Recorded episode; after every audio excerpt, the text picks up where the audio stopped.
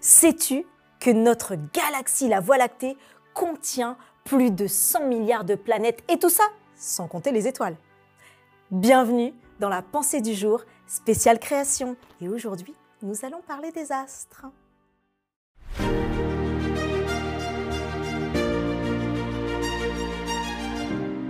La pensée du jour se trouve dans Genèse 1, versets 14 à 19.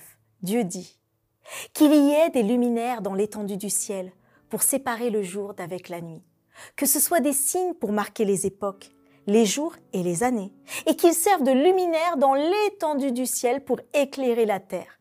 Et cela fut ainsi. Dieu fit les deux grands luminaires, le plus grand luminaire pour présider au jour et le plus petit luminaire pour présider à la nuit. Et il fit aussi les étoiles. Dieu les plaça dans l'étendue du ciel pour éclairer la terre, pour présider au jour et à la nuit, et pour séparer la lumière d'avec les ténèbres. Dieu vit que cela était bon. Ainsi, il y eut un soir, et il y eut un matin, ce fut le quatrième jour. Aujourd'hui, c'est Yom Revi, ou quatrième jour jusqu'au sabbat. Joyeux Yom Revi. Ce quatrième jour est particulier et c'est un de mes préférés aussi.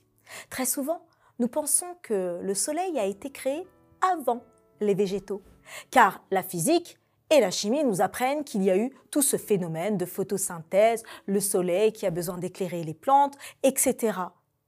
Pourtant, il nous est dit dans le livre de l'Apocalypse que quand Jésus reviendra, que quand sa gloire reviendra, il n'y aura plus besoin ni de nuit, ni de jour, ni de soleil, ni tout autre, puisque la gloire de Dieu nous illuminera. Quelle merveille, cette lumière. Quelle merveille devait être cette lumière qui était avant ces astres. Mais alors concrètement, à quoi ça sert le soleil? Dans Genèse 1, 14 à 19, Dieu va maintenant créer toutes les étoiles et les autres astres.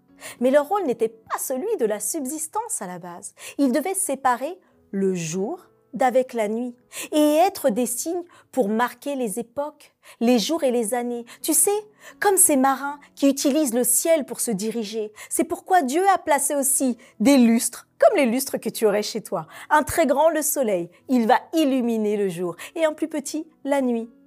La lune. T'es-tu déjà retrouvé en pleine forêt alors qu'il n'y a rien autour de toi? Aucune lumière.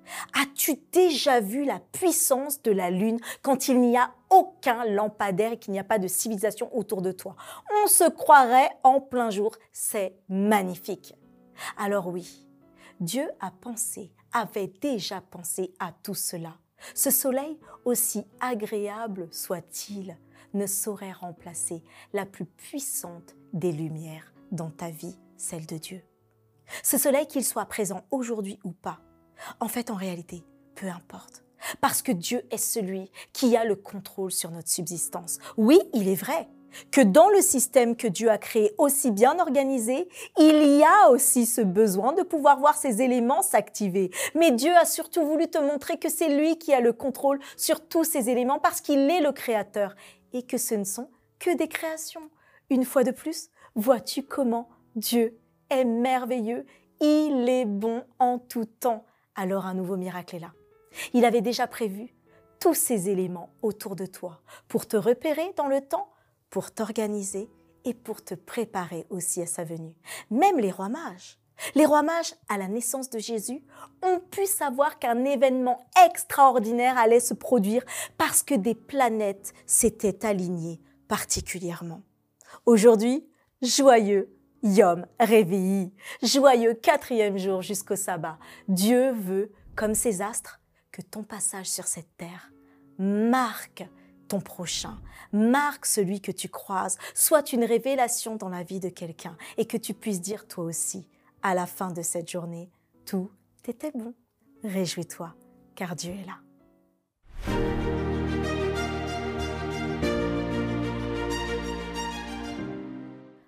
Je pense que nous pouvons que remercier Dieu de voir l'étendue de ce monde qu'il y a autour de nous. Rien qu'avec juste ces petits luminaires, nous ne pouvons qu'imaginer ce que Dieu a fait dans, comme je le disais en introduction, cette galaxie merveilleuse. Alors toi aussi, tu veux en découvrir plus? Eh bien n'hésite pas, partage, dis-nous ce que tu as trouvé toi aussi comme information, mais surtout, abonne-toi, like dis-nous aussi peut-être une petite prière. Et puis rendez-vous demain pour un autre épisode de notre série spéciale création.